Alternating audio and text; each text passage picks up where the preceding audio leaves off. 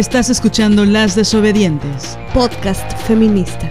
Nosotras somos Marianela Villa y Liliana Papalotti. Síguenos en nuestras redes. Estamos en Twitter como arroba mxdesobedientes. En Facebook como Las Desobedientes. Y en Instagram como arroba Las Desobedientes. Escúchanos.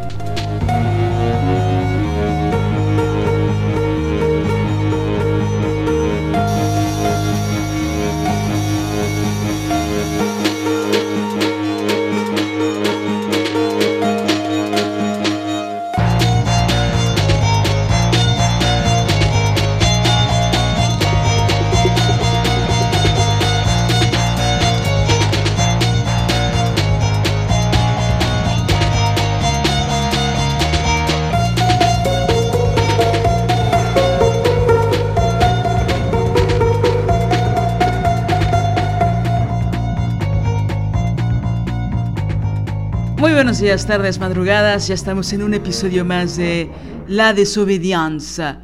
La desobedianza. Como italiano, mangiare.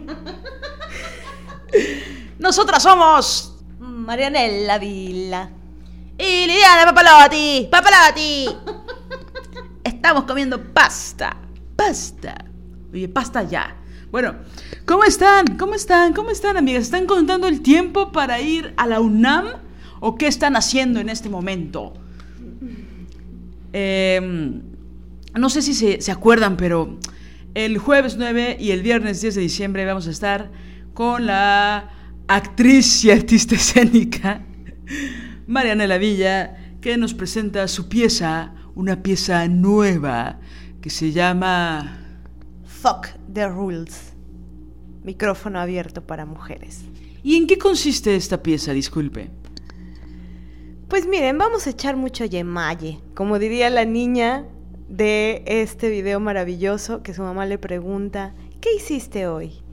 Y ella dice, "Ah, jugamos. Ah, la niña está saliendo de la escuela, ¿no? Y entonces le pregunta a su mamá, ¿qué hiciste hoy? Y la nena dice, jugamos, cantamos, hicimos yemaye. Y la mamá le contesta, ¿hicieron qué? Y la, y la nena dice, eh, eh, eh, eh, jugamos con la peyota. Y ahí fue cuando la niña de cuatro años aprendió que tenía que mentirle a su madre porque ella no podía aceptar la verdad. Gracias. Sí, vamos a, vamos a hacer Yemaye y vamos a rebelarnos juntas. Vamos a hacer un, un acto de, de desobediencia. Eh, todo está relacionado con la desobediencia, con, con decir la verdad con la voz demasiado alta, con decir lo que normalmente se nos pro- prohíbe decir o que nos piden que nos callemos por un montón de razones, ¿no? Pienso que una de las grandes premisas fue eso, cómo, cómo decir aquellas cosas que, tienen que ver con la verdad y que tienen que ver con la justicia y que tienen que ver con las heridas. Eh, eso es algo muy importante aquí, esta, esta categoría, la categoría de, de herida, ¿no? En el sentido de, de eso que nos acontece en la vida y que, mm, y que como esta herida eh, se convierte en, en una historización de, de nuestro paso por el mundo también, ¿no? Es decir, la, la cartografía de nuestra herida eh, está en relación con, con muchos episodios de, de ella, de la vida, de nuestros pasos, de nuestras decisiones, de nuestras migraciones, de un montón de cosas, de lo que por injusticia eh, no tenemos, ¿no? Y que, mm, bueno, luchamos por, por tenerlo. Eh, es una pieza participativa, eh, vamos a danzar, vamos a hacer una danza libre, pero intensa y profunda, por lo tanto es importante llevar ropa cómoda, calzado cómodo, una botellita de agua. Eh, la duración es de dos horas y media de todo, la duración de toda la pieza, no, no es la danza, sino de toda la pieza, son dos horas y media. em, comienza a las doce y media en el jardín que está junto al Teatro Juan Ruiz de Alarcón. Y em, también va a haber un micrófono abierto como parte de la pieza. Haremos eh, una dinámica de pensamiento, reflexión, escritura y después habrá un micrófono abierto en donde eh, todas ustedes podrán eh, hablar y decir su pensamiento, lo que les duele, con unas premisas muy específicas este, que, plantearé ahí.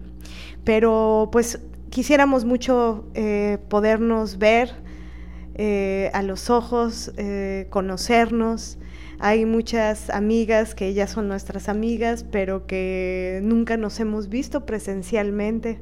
Eso es muy, pues, loco, ¿no? Pero muy fuerte y loco. Pero, bueno, ya, ya se llegó el día en el cual vamos a poder conocernos. Eh, otra cosa es que nos importa mucho cuidarnos eh, por todo este tema de la contingencia, es decir, aparte del protocolo sanitario, ¿no? Este, que hay. Eh, de todas formas, a independientemente de eso, a nosotras, pues sí, el autocuidado nos parece pues vital, ¿no? Entonces, bueno, con eh, las medidas eh, de seguridad que necesitemos para tapabocas, para, para mm, cuidarnos y que no estemos en riesgo por ningún motivo. Eso también nos importa mucho. Sí, sobre todo porque, bueno, eh, obviamente para cuidarnos, para cuidar a las otras, ¿no? para sentirnos tranquilas, en confianza, para poder disfrutar de la pieza y disfrutarnos y disfrutar de las otras. Y una disfrutadera fuerte, ¿eh? Muy, muy desobediente. y hablando de eso, de eso, bueno, ahora sí que hablando de eso, vamos a hablar de eso en el episodio. Pero bueno, antes de que Marianela haga la introducción al tema. Eh, sí, solo decir eso es jueves 9, viernes 10 de diciembre, 12.30, lleguen temprano, el cupo es limitado, es entrada libre, no va a haber este, restricciones para la entrada porque está al aire libre, pero una de las cosas, una de las cosas importantes es que si vayan con su tapabocas, eso es súper indispensable eh, y bueno, obviamente no se puede ser observadora pasiva de la pieza. O le, o le entras o no le entras, es lo que estoy tratando de decir, ¿no? O bailas y te avientas y eres libre por dos horas y media, o no. Entonces, ojalá que sí, ojalá que sí te avientes, ojalá que sí vayas, ojalá que, que quieras compartir con nosotras. Y si no, pues bueno, esperemos que haya otro espacio para hacerlo donde no puedas bailar, ni tener un micrófono abierto, ni decir lo que piensas, ni escribir... luego, luego el chantaje emocional, ¿ves? ¿Ves lo que hace la Virgen de Guadalupe cuando educas hacia la gente en un país? Bueno, como quieras, o sea, como veas. O sea, si tú no quieres participar, todo bien. No, ya. Sí nos gustaría que estés. Que dejes esos trastes y que nos acompañes. Algunas compañeras ya sus jefes se pusieron estúpidos y no les dieron la facilidad para poder faltar sin que les descuenten el día esos días, porque pues son unos culeros o de mujeres, ¿no? Pero, em, y bueno, pues faltar un día, si está así que te descuenten un día en el trabajo, sí está muy caro, sí duele, duele bien culero en el chivigón sobre todo. Entonces entendemos perfectamente, pero las vamos a extrañar muchísimo. Eh, pero bueno, obviamente eh, vamos a estar ahí muy contentas esperándolas y, y echando de malle, como decía Marianela. Entrada libre, recuerden que es entrada libre, no tiene ningún costo. No tiene ningún costo. Bueno, con excepción de las fotos, que tienen un costo de 50... Siempre me encanta hacer ese chiste. Y a la gente le molesta mucho ese chiste, ¿sabes? De, vamos a cobrar 50 pesos la foto, ¿no? Pero si ni, maquillada estás, culera. Bueno, pues dispénsenme. Pero bueno, no, obviamente no, te estoy molestando. Aparte, las fotos con tapabocas, ¿no? Es como, te juro que es Marianela Villa, te lo juro, ¿no? Y es como, no es cierto, no tienes pruebas. Pero bueno. Hoy estoy en coca, amigas, discúlpenme. Eh, ¿De qué vamos a hablar, Marianela? Pues justamente eh, queremos hablar hoy sobre mm, el tema de la alegría como acto subversivo, el tema del gozo poderoso, em, pero también su reverso que tiene que ver con la dificultad que tenemos eh, muchas veces para, para acceder a esto a, estos dos conceptos tan importantes, a estas dos categorías, ¿no? Que mm, em, pensamos que la alegría es también todo un acto de rebelión, ¿no? Es decir, en, un mundo en el cual las cosas están tan graves con respecto a la violencia hacia nosotras, em, la alegría eh, se convierte en un acto subversivo cuando, cuando la alegría se politiza, ¿no? Cuando una emprende el acto alegre eh, con fines de mandar a la mierda a los que nos quieren tristes, a los que nos quieren deprimidas, a los que nos quieren agotadas, a los que nos quieren devastadas y destruidas y desoladas, ¿no? Entonces, hoy queremos hablar sobre este tema, sobre la importancia de la alegría como acto subversivo y el gozo poderoso, y por otro lado, eh, la dificultad que, implica en este mundo jodido patriarcal masculinista eh, emprender actos alegres o, existir alegremente, porque bueno, hay muchas cosas que, pues sí, que nos duelen tan profundamente que lo impiden, ¿no? O, que lesionan nuestra alegría, nuestra fuerza vital para, para mm, ver el mundo con ojos, digamos, más, em, no sé qué palabra poner, no sé, eh, que, nos den ganas de, vivir, ¿no? Que nos den ganas de, sonreír, que nos den ganas de, correr y comernos el mundo entero, ¿no? Entonces, bueno, este es el tema y pues nos arrancamos a elaborarlo y articularlo. Sí, lo que pasa es que cuando tu estancia en el mundo eh, estás acostumbrada a que sea con tristeza, cuando el hábito se vuelve tristeza, ¿no? O cuando la tristeza se vuelve hábito, pues hay un problema, porque no sabes cómo enfrentar la, realidad cuando es alegre, cuando recibes buenas noticias, cuando estás, no sabes reconocer la paz cuando la tienes, solo cuando la pierdes, ¿no? Eh, no sabes reconocer ciertas emociones, ¿no? Eh, de repente detestamos la rutina, ¿no? Y cuando pasan cosas distintas, tal vez más emocionantes, eh, nos dejamos intimidar por, por, esa emoción, ¿no? Nos agobiamos, nos da estrés, nos da ansiedad o angustia, como le llames, ¿no? Y entonces queremos regresar a la rutina, ¿no? Y hay como una ambivalencia siempre de la falta de la que habla mucho Marianela. Lo que sí sabemos y en lo que somos expertas es en quejarnos, en no reconocer las cosas que tenemos buenas, positivas, bueno, no reconocemos nuestros talentos, ¿no? Que ha sido un tópico que se ha repetido mucho en los episodios, pero siempre hay un menosprecio por nuestra circunstancia y si bien muchas veces tenemos contextos que son complejísimos y muy complicados, de muchísima, eh, de un panorama de misoginia, citando a Marianela, y de muchísimo, de muchísima precarización económica, eh, hay momentos que también pasan cosas buenas. Y estamos con salud y estamos con gente que queremos y tenemos un plato de sopa en la mesa y no, ocurren cosas, no tenemos a veces un trabajo que a veces mal pagado, a veces muy culero, pero bueno, nos permite tener un techo y no. Y no quiero romantizar esas ideas tampoco de, de pobreza y de explotación, pero pienso que hay un afán, una pulsión por estar mal, por sabernos mal. Tenemos nuestras canciones para sentirnos mal, tenemos nuestras películas para sentirnos mal. Hay una gran representación en los medios de comunicación de las mujeres aisladas, tristes, solas. Y ya sabemos que la soledad es lo peor que le puede pasar a una mujer. Y estoy diciendo con ironía en mi tono de presentador de Televisa, porque evidentemente no. ¿No? Es decir, hay de soledades a soledades y lo ideal sería que las mujeres... Mira, con que las mujeres, con que las mujeres amáramos nuestra soledad y cuestionáramos el régimen heterosexual, bueno. Ya, al otro día cambia, al otro día, ¿eh? Al otro día el mundo sería otro, pero bueno.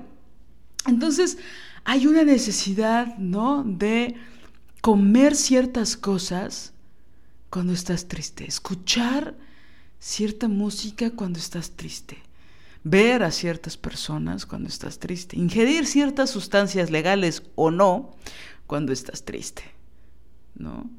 Este, utilizar tu celular y, mandar ciertos WhatsApp Marita, ¿para qué? ¿Para qué? No, no, no, no, no los mandes, no. Bueno, entonces, ¿no? Hay, hay toda una parafernalia, ¿no? Toda una construcción eh, de poesía barata con respecto a la tristeza y a querer estar mal como una pulsión obligatoria, ¿no? El llanto. El llanto. Ahorita pensé que se iba a caer el vaso de, vidrio y que iba a decirse suicidio, pero bueno. Perdón, amigas. Entonces, este, esta pulsión, ¿no? Así latiendo todo el tiempo, ¿no? Encerradas, ensimismadas, cerrando las cortinas oscuras, el cuervo negro ahí, eh, dándonos consejos, ¿no? A la oreja. O sea, es, es como una especie de Mm, de adicción a, desear estar mal. Y cuando estamos bien también hay una romantización que siempre está, eh, siempre tiene tintes que son violentos y que son en contra nuestra la romantización, ¿no? Entonces, para cuando estamos alegres tenemos que estar cerca de otra persona y tenemos que, o tenemos que tener ciertas sustancias también. Y con sustancias también me refiero al azúcar, ¿no? No solo a las que podrían o las que son ilegales y que tienen, ¿no? Como estos estigmas también, ¿no? Pero la alegría, eh, al igual que la paz, se la otorgamos a una persona o a las cosas y no lo vemos de forma revolucionaria y subversiva, ¿no? Em, y, y, esos momentos que pueden estar en el cotidiano, que nosotras necesitamos construir en nuestro cotidiano, ¿no? Es decir, creo que por ahí, desde, no sé, un par de décadas para acá, estaba la cuestión de apapacharnos, ¿no? Como que en las revistas estas, ya saben que yo critico muchísimo, que venden en el Sanborns o en los aeropuertos, que, que son, y que te dan consejos vanos de cualquier estupidez, bueno, pero que una las tiene en el imaginario, ¿no? Y que una las consume o las consumió, o pues vas a, la, que te corten el cabello y estás leyendo ahí los chismes de Alfredo, de Alfredo Adame, no sé, algo. Algo, algo así. Bueno, y entonces ya nos dieron permiso a las mujeres, el patriarcado nos dijo, señoras, se pueden apapachar, ¿no? Y ya dependiendo de tu poder adquisitivo, te puedes ir a un spa o te puedes hacer un rico café, o te haces un postrecito casero con, no sé, 40 latas de la lechera y con harto, harto, harto chocolate, ¿no? Y ya, ahí queda el apapacho para estas revistas, ¿no? No promueven la autonomía, no promueven la libertad, no promueven la lectura, ni siquiera de, de literatura, de cosas chidas, ¿no? De cosas que sean de textos revolucionarios, de leer a otras mujeres, de buscar representación, pero bueno, no, em, no se ve la, la, posibilidad, no se busca la posibilidad de disfrutar nuestra compañía, ¿no? O de disfrutar la compañía de otras personas sin crear relaciones condependientes que estén relacionadas a nuestra alegría o a no sentirnos vacías, ¿no? Porque eso es lo que nos dicen, ¿no? Que si no estás con alguien estás vacía. ¿No? Entonces, ¿por qué no nos procuramos esos momentos de alegría? Solas o acompañadas. Pero pienso que una cosa genial sería estar acompañadas, pero también y sobre todo estar solas y disfrutarlo de forma alegre, ¿no? De, de la forma en que te arreglas, ¿no? De que sales, de que disfrutas algo, ¿no? De que te entretienes con algo, salir a caminar, ¿no? Eh, ir a un lugar que te guste, que sea, eh, no sé, tal vez con un buen panorama, con un buen paisaje, ¿no? Tomar fotos, leer un buen libro, ¿no? Algo que, que te haga sentir distinta y apapachada en otro sistema, ¿no? Ponerte a escribir, ¿no? Recordar cosas. Em, y sobre todo creo que poner un poco, retar un poco el cerebro a que pueda disfrutar sin la necesidad de los hábitos que a veces tenemos que no nos hacen tanto bien a la larga, ¿no? Creo que eso, creo que una de las bases de este episodio es cuestionar qué cosas realmente nos dan alegría y qué cosas solo es conectar tu cerebro para evadirte de las cosas, ¿no? Pienso en, por ejemplo, ahorita me vino a la cabeza lo de la experiencia estética, ¿no? Que siempre está mal vista, ¿no? No se le da una, una importancia, una relevancia, ¿no?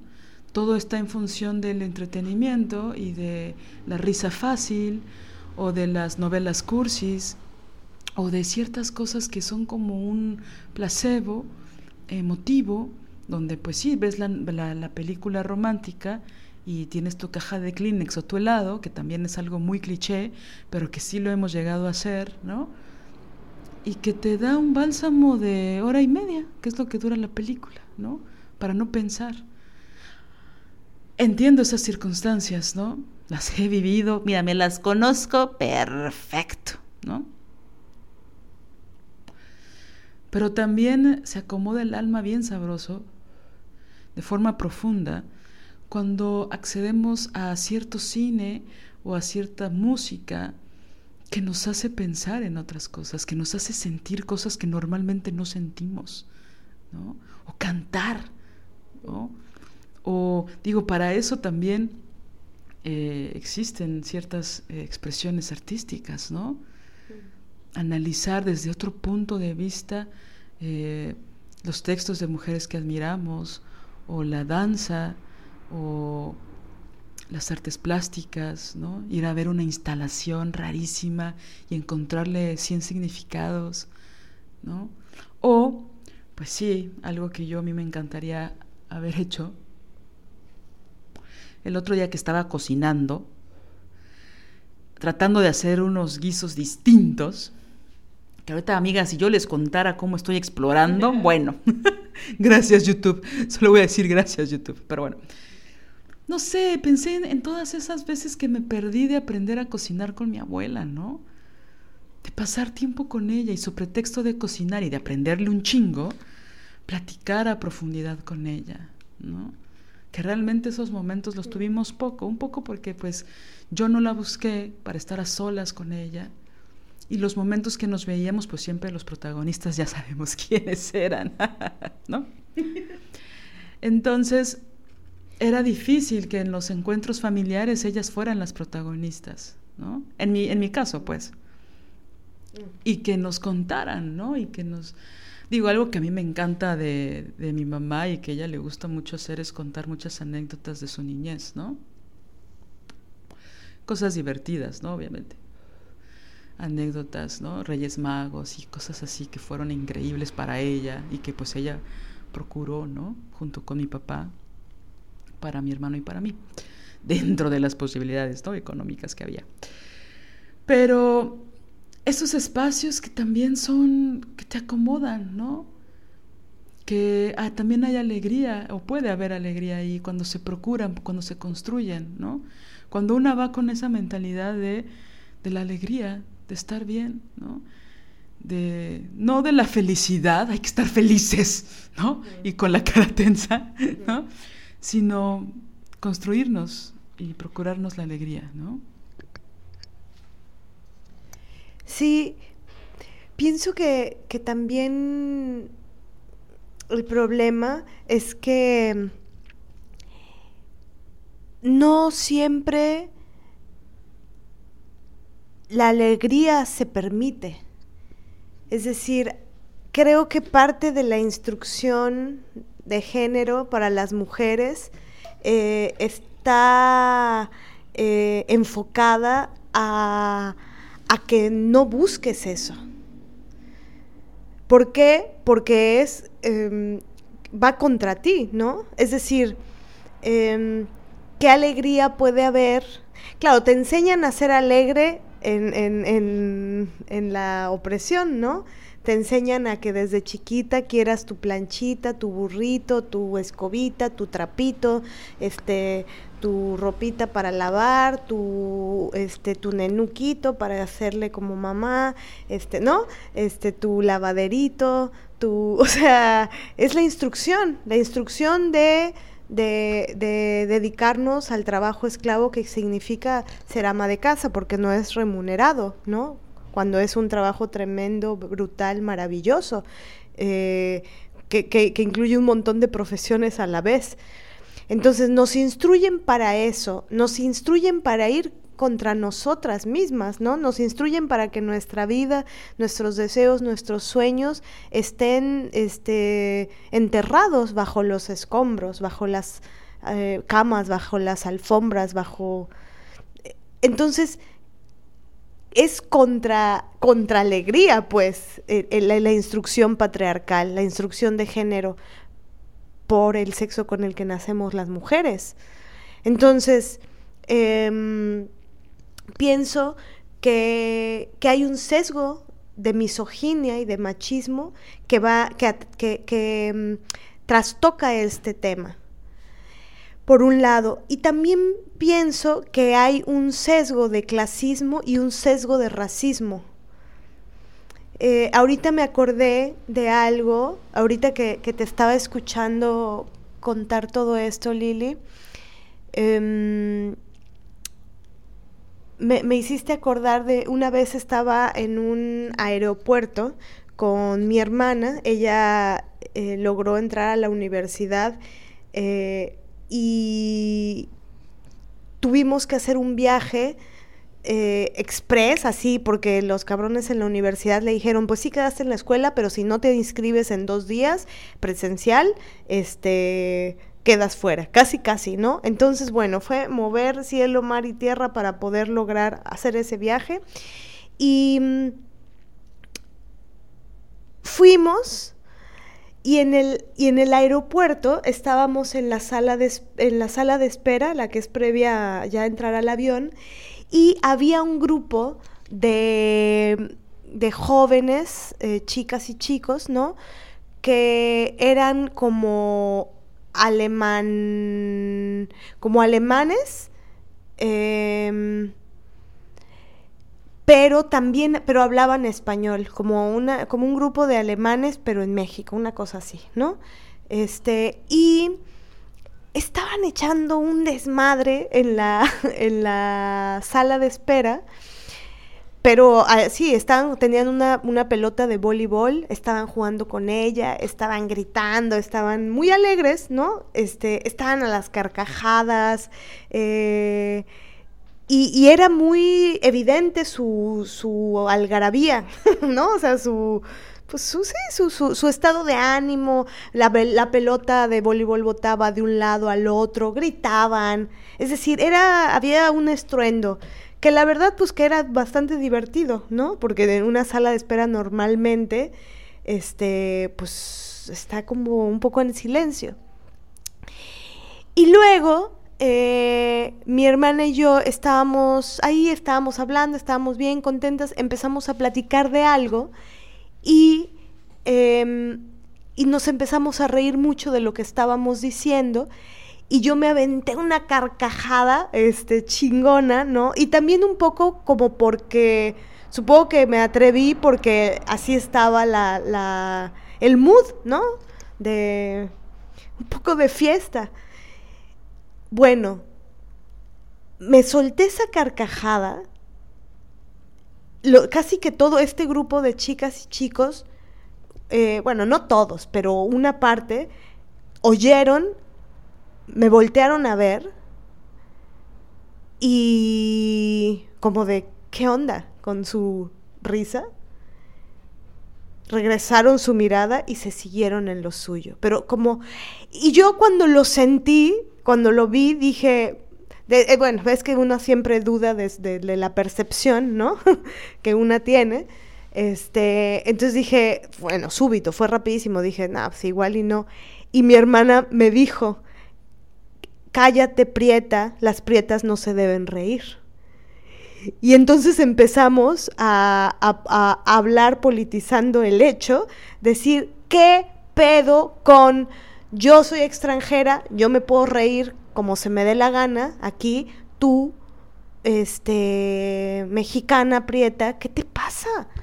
Tú, no tienes derecho, porque esa fue la actitud. Y, lo que me lo confirmó también fue que, que, también mi hermana fue así de, ¿cómo? ¿Qué pido? ¿Cómo es posible que haya pasado esto? ¿No? Fue la percepción de ambas sobre lo que había sucedido. Y pienso que esto eh, sin duda está de lleno con, relacionado con el racismo, ¿no? Relacionado con, no sé, pienso en, los tiempos de la esclavitud, ¿no? ¿No? Estas mujeres que, que trabajaban en casas de, gente eh, blanca eh, y que la forma de expresarse no es la misma para unas que para otras para unos que para otros.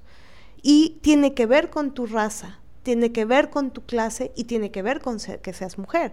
O sea, hay hombres, y no en el siglo pasado, en la fecha, que tú te ríes de más y si es un pinche feminicida en potencia, te meten un pellizco, ¿no? O se encabronan. O te dicen, muy contentita, ¿no? ¿Qué pasa? Y empiezan a chingar la madre. Entonces, también hay todo el grilletismo que hay con respecto a tú no te puedes reír, mujer, tú no te puedes reír, prieta, tú no te puedes reír, pobre. ¿No? Que ahí están las tres, los tres grandes sistemas de opresión. Entonces, por eso es subversiva la alegría, porque es, pues se van a la verga y aunque sea mujer, aunque sea prieta y aunque sea pobre, me voy a reír a carcajadas y te vas a la mierda. Me hiciste recordar como estas frases de las señoritas no se ríen así. Ajá. ¿No?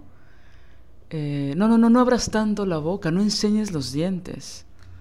¿No? No grites, ¿no? Incluso deja tú cuando gritas, cuando estornudas. ¿No? O sea, es que las prietas, las mujeres prietas, tenemos que pasar desapercibidas, ser invisibles. No, no, sí está bien cuando lloramos o cuando estamos en silencio, ¿no? O cuando nos humillan y nos quedamos en silencio, ahí está bien, ¿no? Pero siempre el racismo tiene la, la orden de no, de, no de, no quejarte, de, de, callarte, de no expresar nada que pudiera confirmar la bestialidad, el resentimiento, ¿no? Que siempre está relacionado con lo que no es sofisticado. Exacto con lo que no es permitido, con lo que no es elegante, con lo que no es sutil. ¿No? Es bestial, es amorfo, es feo, es, es, es, es prieto, ¿no? O sea, es como eso. Y fíjate que también lo pensaba tantito de, de esto que decías de amar la opresión, ¿no? De amar la, la... iba a decir amar la faldita, amar el tacón. No, eso no es verdad. Perdón. De amar que obvio sí, pero bueno.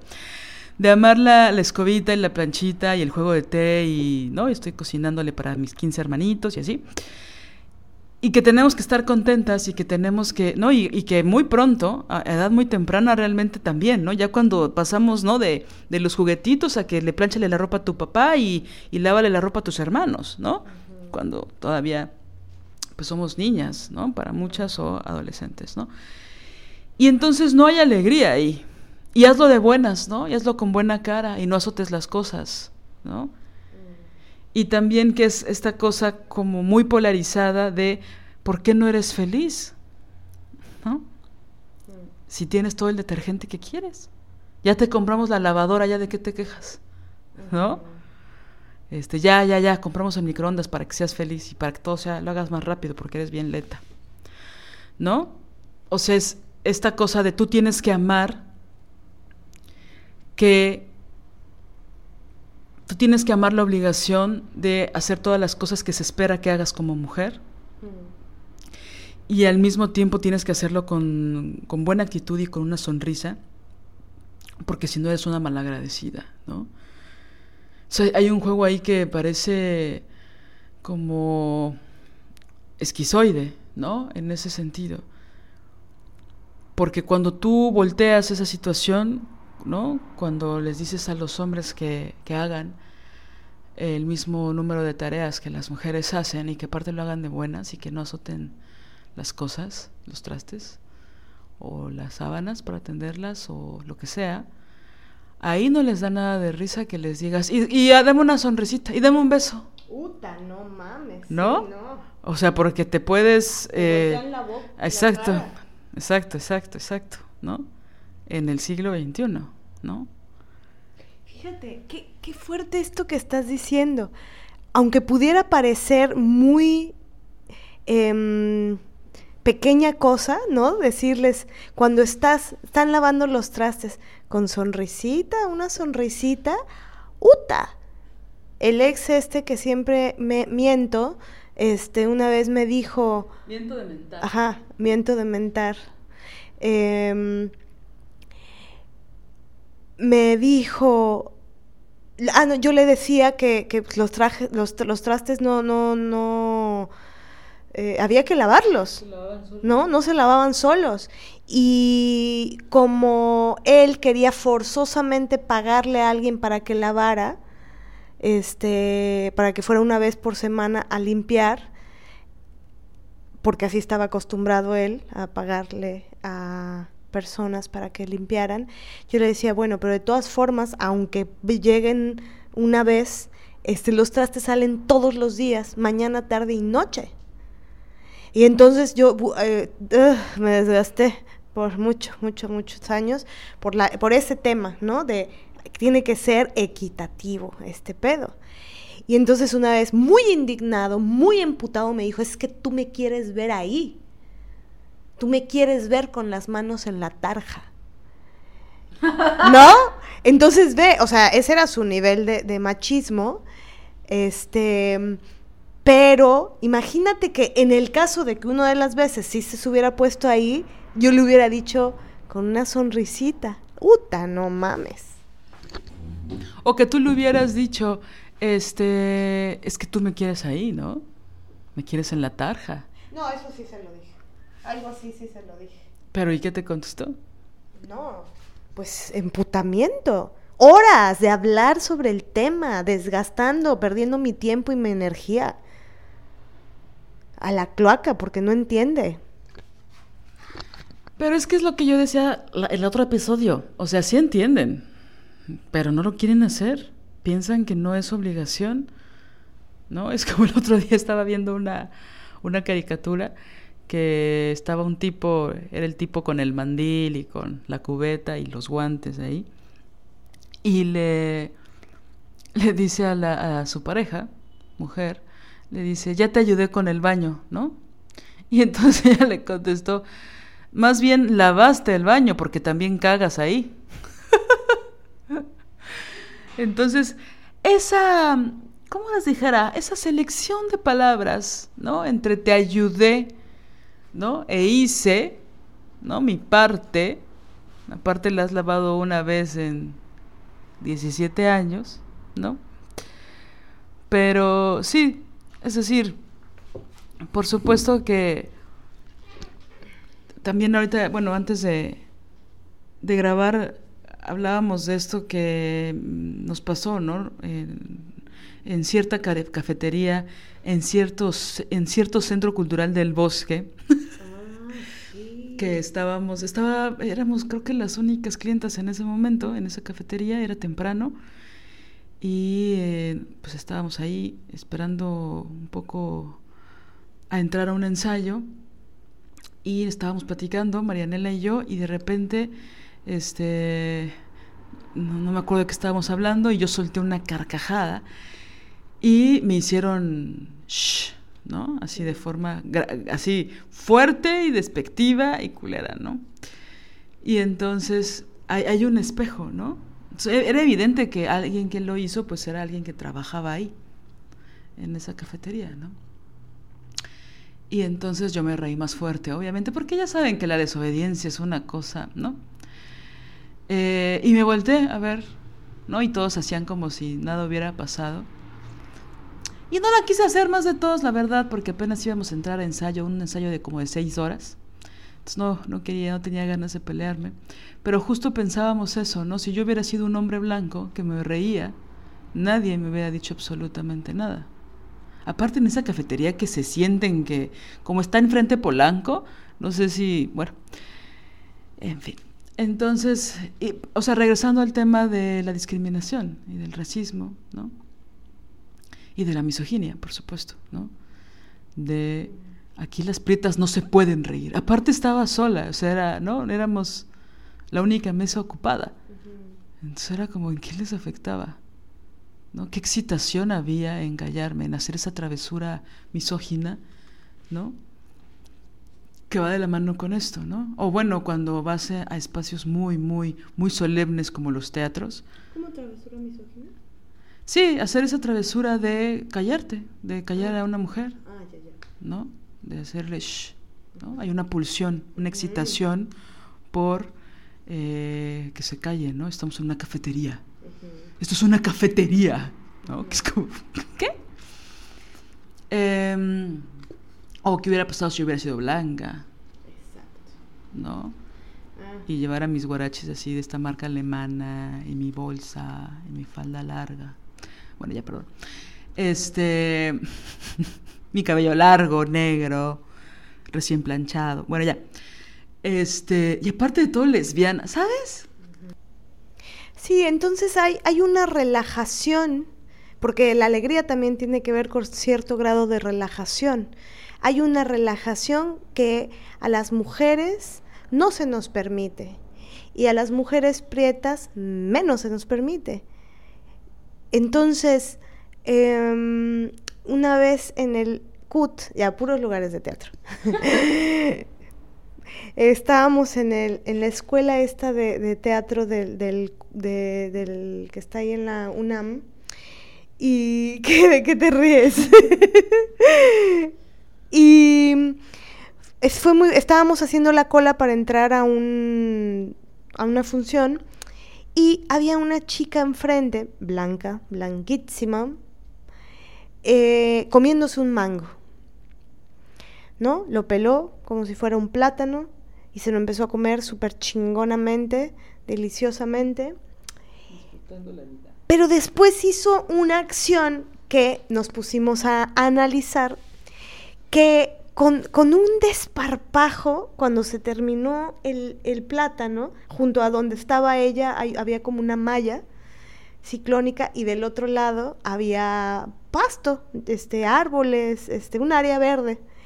Entonces, con todo el desparpajo del mundo, como si fuera una chiquita de cuatro años, porque luego las niñas, pues sí, pueden, hacen esto, ¿no?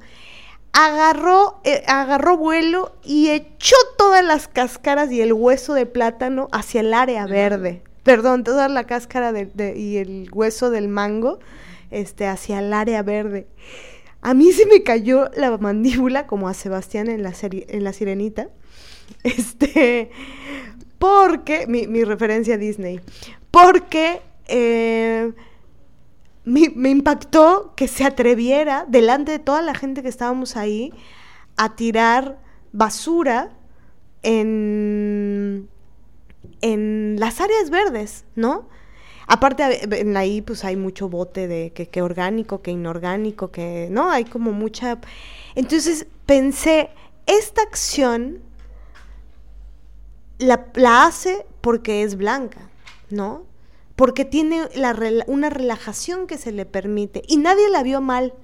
Puedo jurar que si esa chica hubiera sido prieta, este, la hubieran visto mal, como que asquerosa, qué maleducada. Eso es lo que hubieran dicho en realidad. ¿no? ¿Cómo se atreve? ¿No? Lo hubieran visto como con asquito y desprecio. Entonces está muy cabrón, porque el grado de relajación que algunas personas tienen para ciertas cosas, y bueno, no se diga la relajación que tienen los varones, ¿no? El, desparpajo con el que hay un, hay un pasaje en el libro de sobre las memorias de Rita Macedo, que comenzó a escribir Rita Macedo pero que terminó su hija Cecilia Fuentes. Em, este, hay un pasaje en, el de, en donde Rita describe cómo Carlos Fuentes, que era un misoginazo super macho, se, se despertaba cool, ¿no? Todos los días, se bañaba, se perfumaba, guapetón, ¿no? Y con mucha, con cero melancolía, cero, cero depresión, cero echar para abajo, cero, cero culpa, con, con todo, ¿no? Echando pa'lante, proactivo, este, relajadito, se sentaba horas a escribir. Me acuerdo que cuando yo leí ese pasaje, me, me, me, daba mucho llanto, me, me dolía mucho por supuesto por las palabras de Rita, por cómo describía, lo describía él. ¿No? Y, todo lo que, cuando leí ese pasaje, yo pensaba, ¿por qué pueden ellos?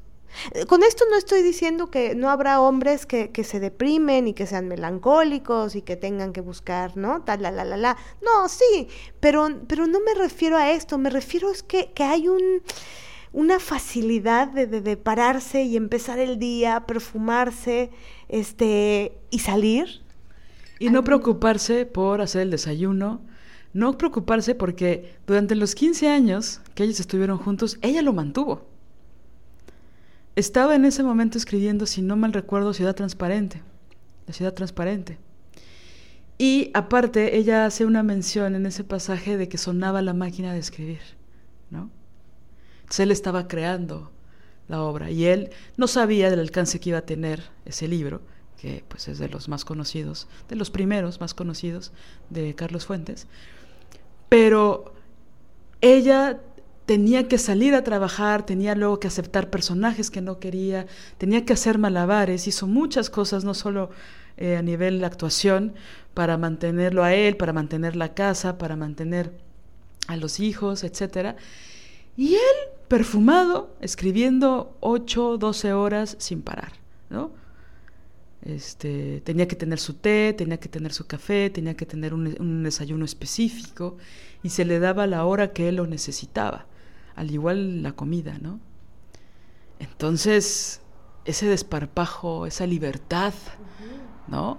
Que se dan ellos, a pesar de que eh, ella era una mujer independiente, económica y, ¿no? y una mujer muy fuerte y muy talentosa, ¿no? Sí, esta palmadita en la espalda que les empieza a dar desde el vientre, ¿no? Casi, casi. Bueno, se los susurran cuando están en el vientre, pero después se los van dando, dando, dando, dando. Cuántas historias, ¿no? De, de a mi hermano, decían que mi hermano era brillante y que yo era la que no tenía, ¿no? Es decir, como enaltecerlos a ellos. Eh, no en todas las historias familiares hay, hay sus diferencias, pero, pero en muchas, por mucho, eso pasa, ¿no? Los, eh, a ellos se les da esta palmadita en la espalda de tú eres genial, tú eres maravilloso. Sí, yo he escuchado amigas o compañeras que han dicho, este, ponte tú a, lavarle la ropa a tu hermano. ¿Y él por qué no lo hace? ¿No? Responde la mujer en cuestión, este, porque él está estudiando. Pero yo también estudio, sí, pero bueno, tú te vas a casar y alguien te va a mantener. Pero él está creando, él está estudiando. Él está haciendo una ingeniería o él está estudiando medicina, está estudiando derecho, ¿no? ¿Tú estás haciendo qué cosa? ¿No? O sea, siempre un desprecio descomunal, ¿no? Entonces, esta tensión, este dolor, ¿no? Esta, mm, esta rabia, esta injusticia, pues crea tensión. Y, pienso que, mm, que es duro es duro a veces eh, lograr encontrar esa, esa tranquilidad, ¿no? Entonces, por lo tanto, es, todo un acto revolucionario que ya no tiene que ver con los otros, con las otras personas, eh, sino que tiene que ver con nosotras mismas, con, luchar, forjar, esculpir eh, ese espacio, ese lugar para nosotras en donde podamos eh, mandarlos a la mierda y relajarnos y entonces gozar, ¿no? Entonces, eh, por ejemplo, esto también va de lleno con, relación a lo sexual, ¿no? La alegría que produce un, orgasmo. Y en particular, el orgasmo clitoriano. Es decir, eh, el placer, el gozo, la alegría que produce eh, los orgasmos que nos, que nos proporcionamos, que nos damos a nosotras mismas, ¿no? Y, y cómo eso está, bueno, este, tan brutalmente eh, penado, ¿no? Criminalizado. Eh, la religión se ha encargado muy brutalmente de, de enseñarnos que las religiones, ¿no? De enseñarnos que aquí a lo que se viene es a sufrir, ¿no? Y que entre más sufres, este, pues más devota eres. ¿No? Entre más este, pongas la otra mejilla, aquí si te golpean, pon la otra mejilla. Nada que vayas a decir, este, oye, te estás pasando de lanza, ¿no? No, es poner la otra mejilla para ser golpeada nuevamente. Y, pues reza, rézale a la religión del sufrimiento, ¿no? Rézale, ponte de rodillas, vete de rodillas de aquí hasta la basílica. Sangra, ¿no? Y siéntete muy mal cuando no sientes eso. Siente culpa cuando no te sientes triste o desolada. Siéntete mal cuando haces algo solo para ti sea lo que sea, ¿no? No te sirves ni el, ni el, ni un poquito más de sopa a ti porque no vayas a ser un egoísta, ¿no? O sea, siempre es en función de los otros, ¿no? Por eso la rebeldía tiene que ver con oponerse a eso, estar en contra de eso, estar en contra de, sí, la religión del sufrimiento, pero también que ves su hermana gemela, la culpa, ¿no? Y hay de ti que estés alegre, porque también te tienes que sentir culpable. A veces yo podría asociar cierta angustia, que me gusta más llamarlo angustia que ansiedad, ¿no? Yo a veces relaciono que, a veces, que, que hay angustias que van de la mano no con estar mal, sino con estar bien, que empiezo a tener un momento gozoso un momento incluso de tranquilidad, ¿no? De, calma, y entonces empiezo a sentir algo.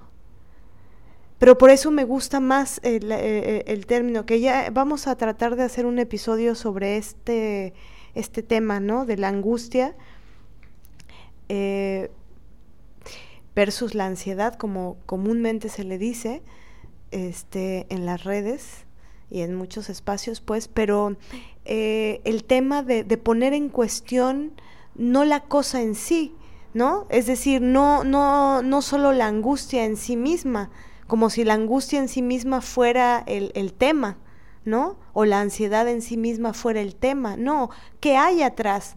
Entonces, cuando oradas, cuando profundizas en qué hay detrás de esa angustia. Por ejemplo, esta reflexión que he tenido de, ah, no mames, siento angustia cuando estoy bien, ¿no? Cuando estoy bien me empiezan a llegar ciertos pensamientos catastróficos, me empiezan a llegar ciertas ideas, empiezo a tener una sensación en el pecho y si me calmo, respiro, digo, ¿qué hay ahí? Y muchas veces lo que hay es, es que estoy bien y no puedo sentirme bien.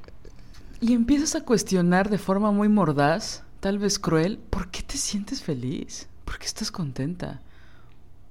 ¿Por qué te das el derecho de estar alegre?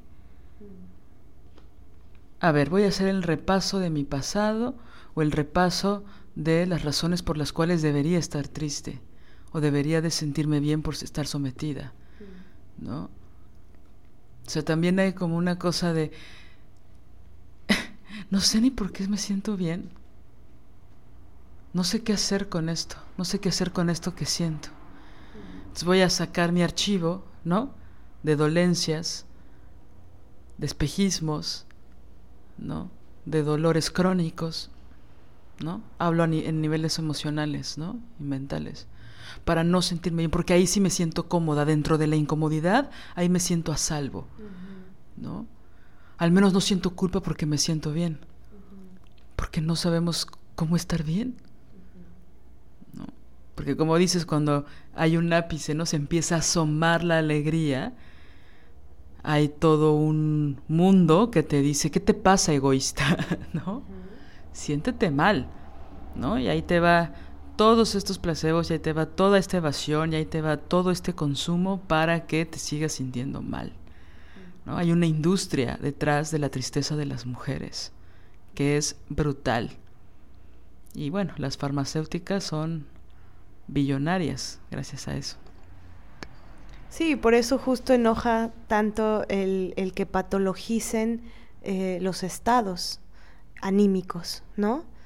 Es decir, si tú te lees el DSM5 o no sé en cuál van ahorita, este que es de la industria psiquiátrica, porque es una industria también, ¿no? Este es brutal porque tú te lees en todas las patologías, como las llaman este, desde esa perspectiva, y, tú te, ah, cabrón, te encuentras en todo, ¿no? Entonces, el, es, que ese es el problema. ok, tienes esta, estas em, afecciones. ¿Qué hay atrás de eso? ¿Qué significan? ¿Por qué suceden? ¿Cómo, cómo podrías hacer para que dejaran de suceder? ¿No? Y, y, a veces hay, hay cosas que no, no se quitan con una pastilla, sino que se quitan hablando y se quitan profundizando, por supuesto en procesos analíticos profundos o terapéuticos, ¿no? Este, en donde buscas qué hay atrás de eso. No te concentras en esa cosa que brota, ¿no? Sino en qué está provocando ese brote, esa cosa que aparece ante tu conciencia como una taquicardia, un, un desasosiego, a mí me pasaba, por ejemplo, con el cigarro, que había una época, hasta ya tiene muchísimos años, que, que yo decía, ay, me, me, en las mañanas siento, me siento algo, siento una angustia, siento...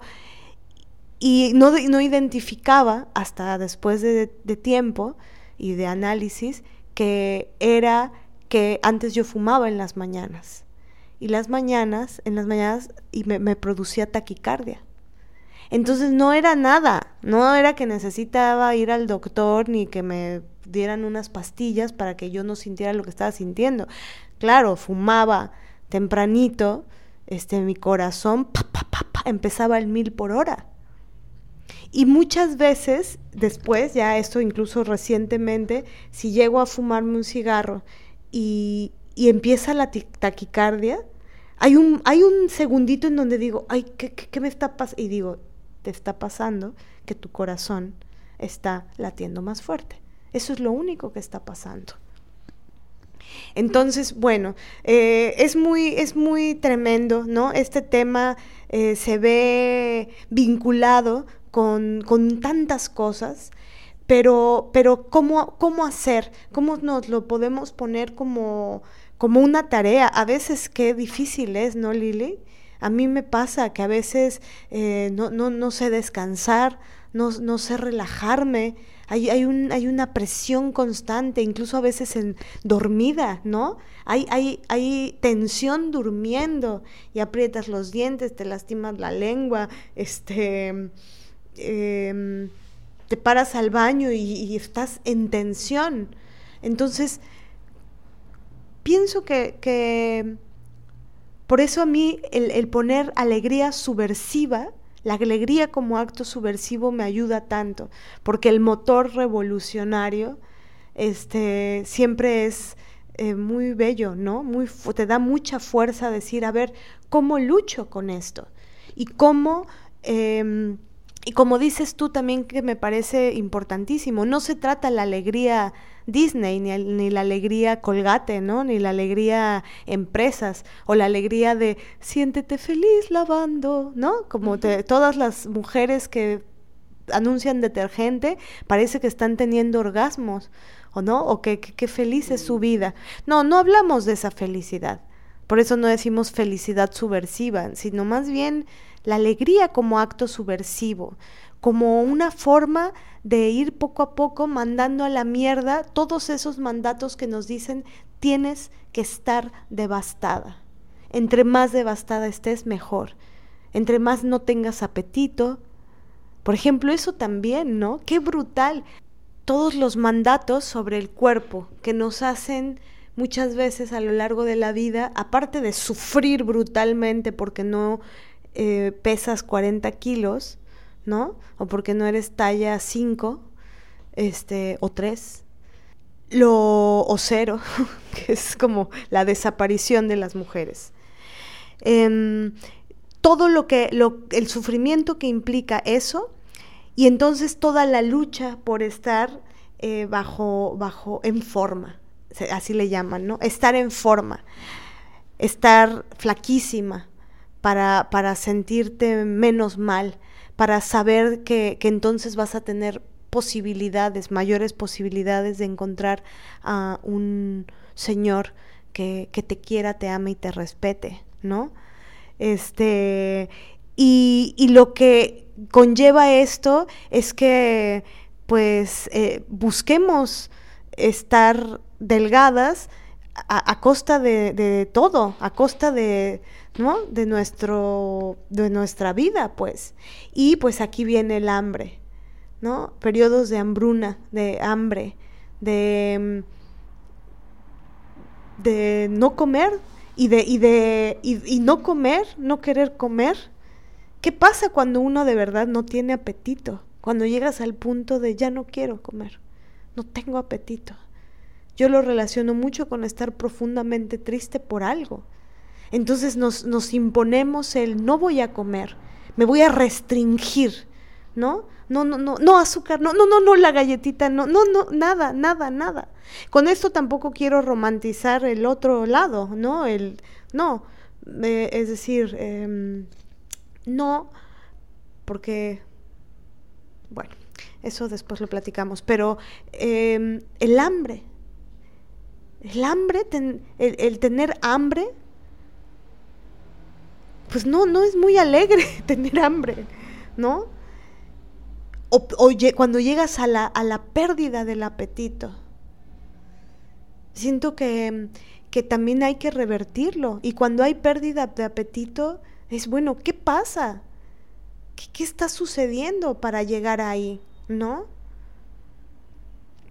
Y bueno, es brutal porque, porque allá todo está encaminado a mitigar a, sofocar la alegría de las mujeres, a, como dé lugar, ¿no? Porque entre más tristes estemos, entre menos alegres estemos, por eso también el feminismo es tan maravilloso, ¿no? Tan, es decir, por ejemplo, cuando escuchamos rolas feministas, eh, te da, te da una fuerza, te da una alegría ¿no? Te, te levanta el ánimo, que eso es lo que pasa en las marchas, ¿no? Cuando estás con todas estas mujeres y todas estamos juntas y gritando y, y bailando y saltando y sintiéndonos juntas y sintiéndonos seguras y sintiéndonos y alegres. ¿Cómo, cómo reproducir esos estadios en, en otros momentos? Como toda una, una un acto de, rebeldía y de constancia, ¿no? Sí, por eso, pues retomando y ya para ir cerrando, eh, pensar que estos momentos, que estos espacios de apropiación de nuestra alegría, del reconocimiento de nuestra alegría, de reconciliarnos también con ella, pues es una forma muy rebelde de echar a la basura todos los mandatos de culpa, los mandatos de aislamiento, de tristeza, de opresión, de sumisión, ¿no? Solo se nos permite sonreír cuando estamos eh, con la bota en el cuello, ¿no? Entonces, tener en, cuenta eso, ¿no? Eh, como hemos hablado otras veces de, del egoísmo con ética, ¿no? Que dice Marcela Lagarde, ¿no? De no es un egoísmo que es eh, transgresor en el sentido negativo, ¿no? O que es altamente egocéntrico y narcisista, para nada, es ponernos a nosotras primero como las protagonistas de nuestra vida, nosotras en el centro, ¿no? Y para poder decidir conscientemente qué damos y qué no damos, que sí estamos dispuestas a dar el tiempo que queramos y qué cosas no, qué cosas es dar más ya raya entre perder o no perder la dignidad, etcétera, ¿no? Entonces, el autocuidado tiene que ver mucho con eso también, ¿no? Entonces, los momentos que nos procuremos a solas o en compañía, eh, tratando de construir nuestra alegría, pues que vaya con esta con este tinte revolucionario, rebelde, de desobediencia absoluta, porque pues sí, nos quieren en el piso, nos quieren con los Kleenex, nos quieren invisibles, nos quieren en silencio, nos quieren sin ganas de hacer nada, sin deseo de levantarnos, nos quieren con absoluta desconfianza en nosotras y en lo que hacemos, nos quieren eh, rogando por atención, rogando por cariño, rogando por amor, eh, rogando por dinero, ¿no? O sea, nos quieren en un espacio absolutamente dependiente y frágil. Entonces, revertir eso con conciencia también tiene que ver con lo que les mencionaba en un principio, ¿no? De, a poco, de a poco procesual, ¿no? Ir procurando estos espacios, estos momentos de forma consciente, ¿no? Eh, sobre todo para ir construyendo todo lo demás, ¿no? Todo lo que haga falta. Y una de las grandes obsesiones, por ejemplo, ya que hemos tocado el tema, que es un tema espinoso y nada popular, pero la obsesión que tienen las farmacéuticas es que tú consumas sus pastillas de por vida. Ese es el gran negocio. ¿no?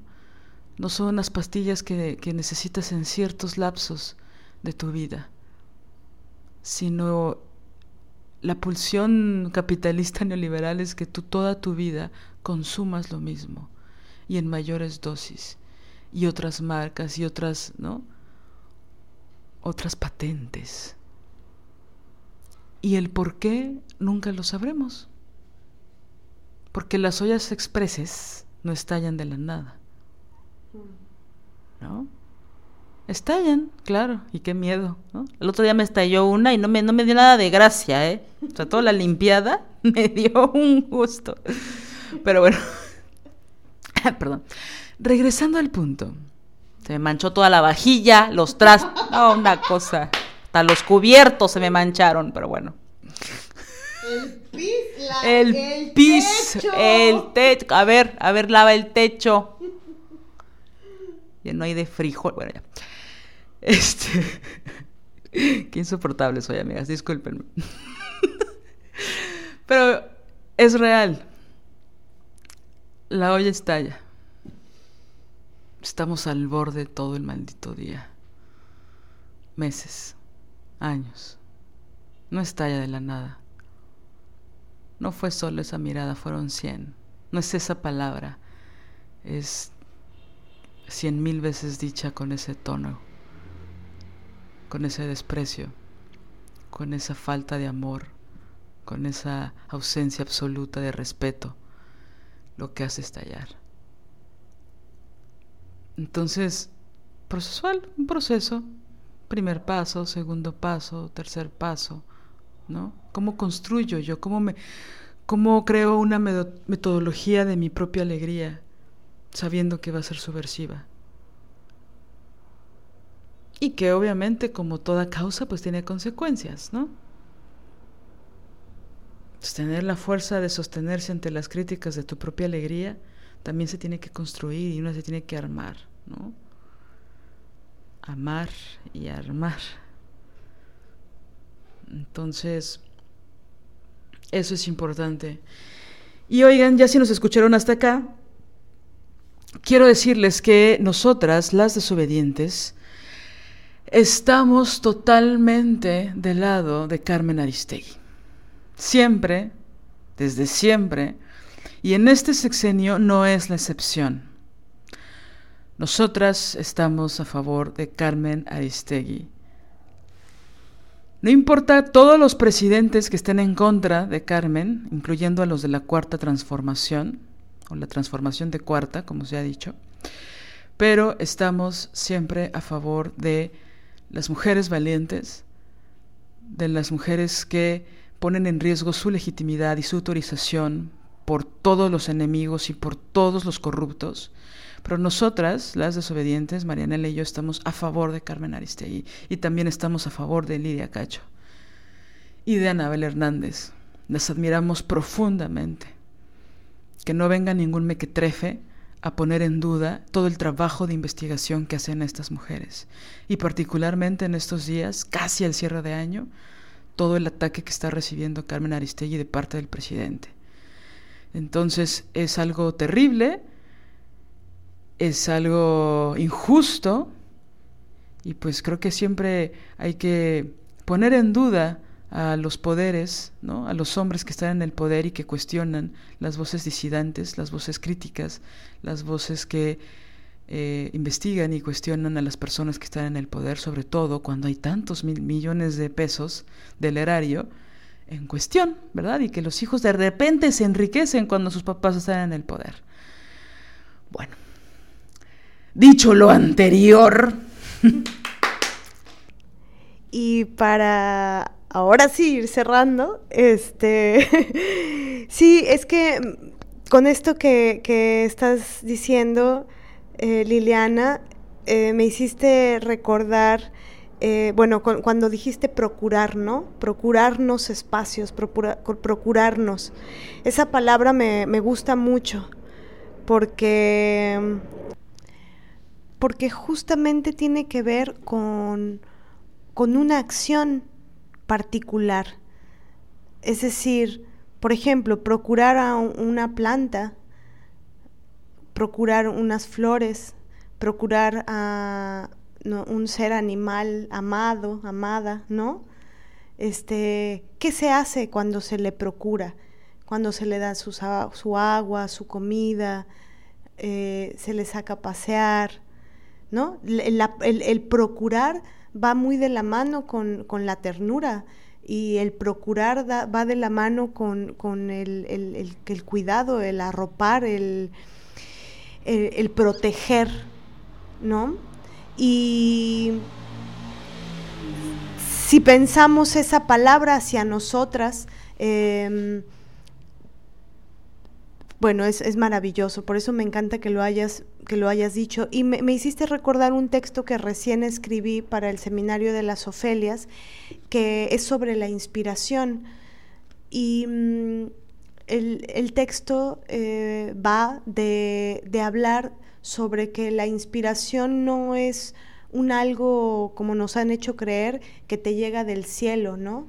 Que bajan las musas y o que el, Dios tal o cual, eh, ¿no? Es como, como por arte de magia llega la inspiración como si llegara de un otro lado, del cielo. Entonces, no, muy al contrario de eso, la inspiración se labra, la inspiración se trabaja, puedes hacer, la, inspiración se procura. No es que te llegue de ningún lado, es que haces cosas, haces acciones, estableces un terreno fértil para que eh, entonces puedas sentir y, entonces pueda vibrar en ti aquello que le llaman inspiración. Pero aquello que se le llama inspiración, me interesa pensarlo desde, desde el lugar autonómico, ¿no? Es decir, no está en manos de nadie más la inspiración, no está en manos de un dios o de un cielo, de una magia, de una magufería, no, está en manos de una, con acciones concretas. Hay música y por eso las inspiraciones, ¿no? Las inspiraciones de las creaciones de las mujeres, lo que nos inspiran otras, es tan maravilloso, o lo que nos inspira cosas de la vida eso que te enciende por dentro, que te hace sentir. Un día estaba con mi ahijada y estábamos, había, empezó a sonar una, canción que le gusta mucho. Estaba ella chiquita, tenía tres años y empezó a sonar la canción y entonces yo la empecé a cantar y ella más o menos como que se la sabía, es decir, no se sabía toda la letra, pero se la sabía. o sea, y se le empezaron a poner sus ojos racitos, racitos, ¿no? De, de con lágrimas, pero no eran lágrimas de dolor, era de, de profunda inspiración de todo lo que estaba sintiendo, esa ebullición de, de lo que le estaba provocando esa música. Entonces, podemos procurarnos esas músicas, podemos procurarnos ese té que nos hace, ¿no? Podemos procurarnos ese, ese ungüento, ese bálsamo, podemos procurarnos eh, ese tiempo para, para escribir, procurarnos espacios, procurárnoslo. Y, y, cada vez mandar más a la mierda la religión del sufrimiento. Entonces, la, la, yendo a la alegría no es algo que de pronto te va a llegar del cielo, o que si no eres Tauro o eres Piscis, ¿no? Y entonces, pues porque si eres Piscis, pues ya te chingaste. Eso es lo que es cuando dejamos en manos de otros, en manos de los astros, en manos de la química solamente, en manos de, en manos de, todo en manos de, nunca en nuestras autónomas manos. La alegría, por ejemplo. Por eso di el ejemplo de la inspiración, porque me hace recuerdo a esto. No, no voy a esperar a, que me llegue del cielo, hago acciones, busco labro, esculpo momentos. A veces se puede, a veces está más cañón, ¿no? Pero, pero cuando se pueda, pues hacerlo, intentarlo. Hay grandes ejemplos de mujeres que, que en circunstancias que ni siquiera creo que podamos eh, imaginar, ¿no? O bueno, no, imaginar sí, imaginar, sí, pero en circunstancias en las que nunca estaríamos de vida, ¿no? Pienso en las mujeres zapatistas, en, en cómo labran, ¿no? Labran momentos de alegría. Y mm, eso. Y ya, por último, último, último, este, el tema también de cómo el, el terror al fracaso, el terror al desprecio, por, ¿no? por, por un fracaso, un posible fracaso, este, e, el terror a, no gustar demasiado, el terror a que, a que lo que hacemos no guste, ese miedo al fracaso o a que, no sé si sería el fracaso, eh, bueno, sí se, se, aparece como fracaso, pero el miedo a que nos vayan a despreciar por lo que somos o por lo que hacemos. Ese terror dinamitar el miedo, ese miedo a, fracasar y que los otros no nos quieran o las otras no nos quieran por lo que somos o por lo que hacemos, eso pienso que es una arma súper chingona para, para labrar la alegría, ¿no? Porque muchas veces quita la alegría tener miedo atroz a, a, que, a cagarla, a que, a que se den cuenta que, que determinada cosa no, no la sabemos hacer o, o peor, que aún siendo expertas de la cosa que vamos a hacer, este, tener terror a eso. ¿no? El que tiene que ver con la desconfianza que, que mencionaste, Lili, la desconfianza en una misma, el terror, la desconfianza de, nosotras, de lo que hacemos, de, mandar a la mierda eso, ayuda a labrar la alegría. Mm, o sea, que nos valga, madre, que nos valga verga, que nos mal valga, este, que nos valga y decir, bueno, yo me paro aquí, yo confío en mí, yo... y darle valor a lo que somos, a lo que hacemos. Darle ese valor, ¿no? Eso. Procurarnos estos espacios. Procurarnos estos espacios, procurarnos a nosotras y también procurar a la otra. Pienso que también ahí hay una corresponsabilidad ética, ¿no? con respecto a... Mm, una sabe lo que a una le duele y entonces vas a saber lo que le duele a la otra. Eso tiene que ver con la compasión, ¿no? Si a mí me duele esto o a mí me dolería que me hicieran esto, también sé que esto le dolería a la otra. Lo digo entre nosotras porque pues de ellos no me espero nada, pero bueno, entre nosotras sí, ¿no? Entonces si yo sé que una falta de reconocimiento a la otra, a un reconocimiento pastoso a mí, ¿no? Me va a doler. Entonces, ¿por qué se lo doy a la otra? ¿Por qué escatimo? ¿Por qué escatimo con palabras? ¿Por qué escatimo en, en, en decir, ¿no? ¿Por qué escatimo si, si sabemos que el silencio o que la ausencia o que las palabras, eh, ¿cómo decir? no precisas, si esas nos duelen, si esas nos han herido, ¿por qué vamos a herir a la otra? Entonces también nosotras podemos procurar la, la, alegría de la otra, ¿no? Siendo generosas, siendo chidas. Por eso digo, de ellos no me espero nada, pero, pero pues entre nosotras sí, ¿no? Labrar eso. Y bueno, nuestra alegría.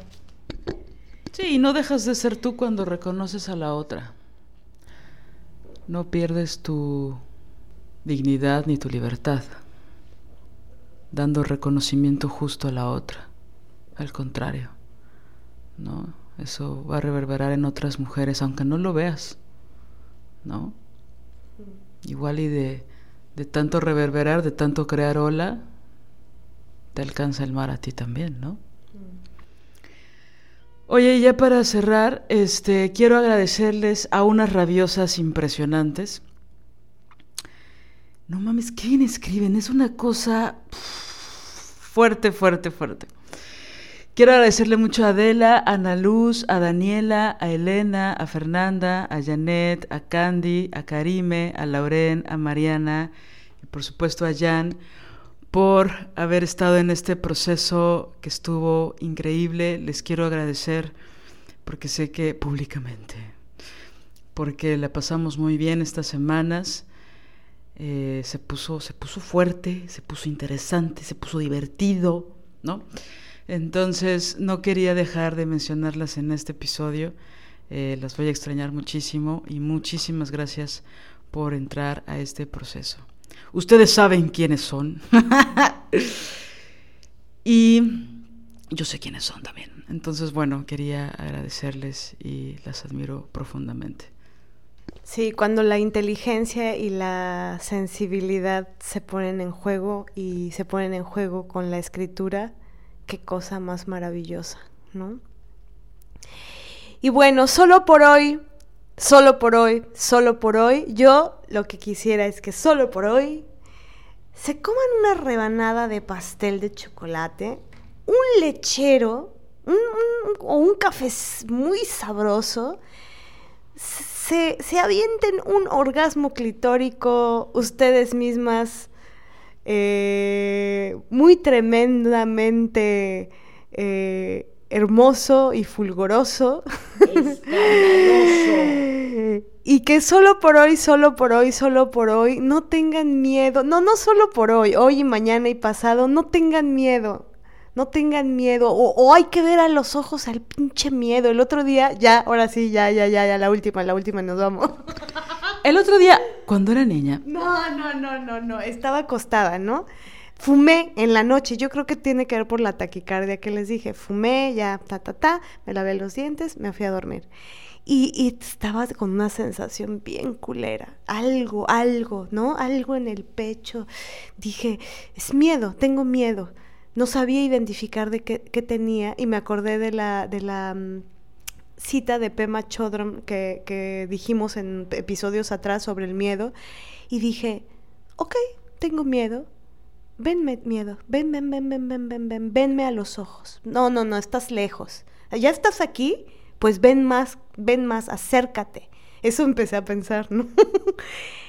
y dije lo que dice ese texto. Dije, aquí estás, concuerdo contigo. Concuerdo. No, no te hagas para allá. Ya, ya te metiste a la habitación, ahora te quedas aquí. Bueno, como por arte de mis propias acciones, de mi propia procuración. ya no, como por arte de magia, no. Como por arte de mis propias acciones, el pinche miedo se me mitigó. Desapareció. Un espejismo más de la conciencia. ¿Por qué? Pues tal vez porque estaba, porque todo está bien. Entonces, solo por hoy, solo por hoy, no tengan miedo o díganle al miedo, a ver, chiquitito, ya que estás aquí, ven a, ven a, ven a verme la pupila, cómo se me dilata. Ya que estás aquí, hazme un masaje en los pies, cabrón. Vamos a platicar, a ver quién tiene más miedo, cabrón. chao. Chao, chao. Si deseas apoyar este proyecto, puedes hacerlo en nuestra cuenta de PayPal desobedientesguerrilla.gmail.com. Cualquier aportación es bienvenida. Música original de Alina Maldonado, diseño original de Ori Jane.